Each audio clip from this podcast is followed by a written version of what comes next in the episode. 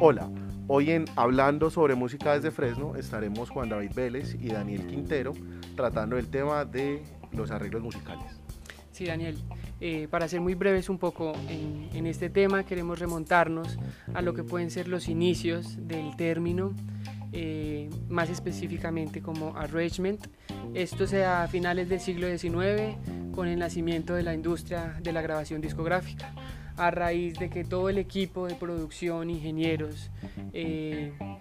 al hacer las grabaciones de los músicos, lo hacían por medio de equipos no tan tecnológicos como se conocen hoy en día, sino a través del gramófono en esa época.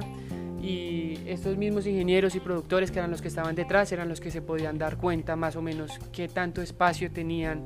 en, la herramienta, en el disco para, para alargar, para acortar. Eh, estas producciones musicales y eran ellos quienes decían como que no, toquemos aquí un poquito más rápido, tenemos más tiempo, hagámoslo de esta manera para que todo alcanzara pues con el alcance tecnológico que tenían en el momento.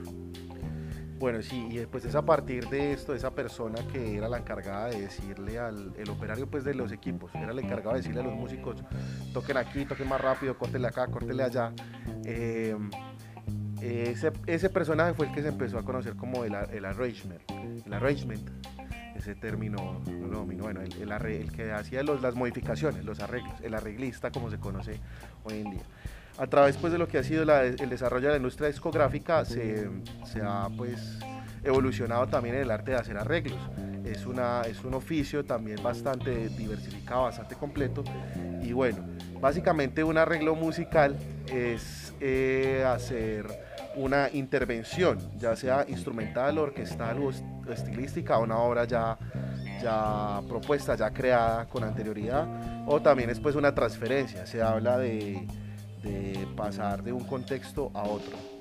Esto sí, Daniel, eh, teniendo en cuenta que con el paso de los años y con la investigación que ha tenido la música en la historia, eh, se empiezan a contemplar unos elementos técnicos y se empiezan a incluir dentro de esta disciplina de la música, que hoy en día sí es una disciplina independiente en, este arte. Pues sí, eh, eso, el arreglo pues tiene, eh, digamos, un objetivo ya sea comercial, ya sea pedagógico y dentro de un contexto, si es para banda, orquesta, orquesta de salsa, big band, todo esto. Y pues se cuentan con varios elementos, elementos técnicos, estéticos y conceptuales para poder tener, pues hay que considerarlos para tener un arreglo, eh, digámoslo, bien hecho.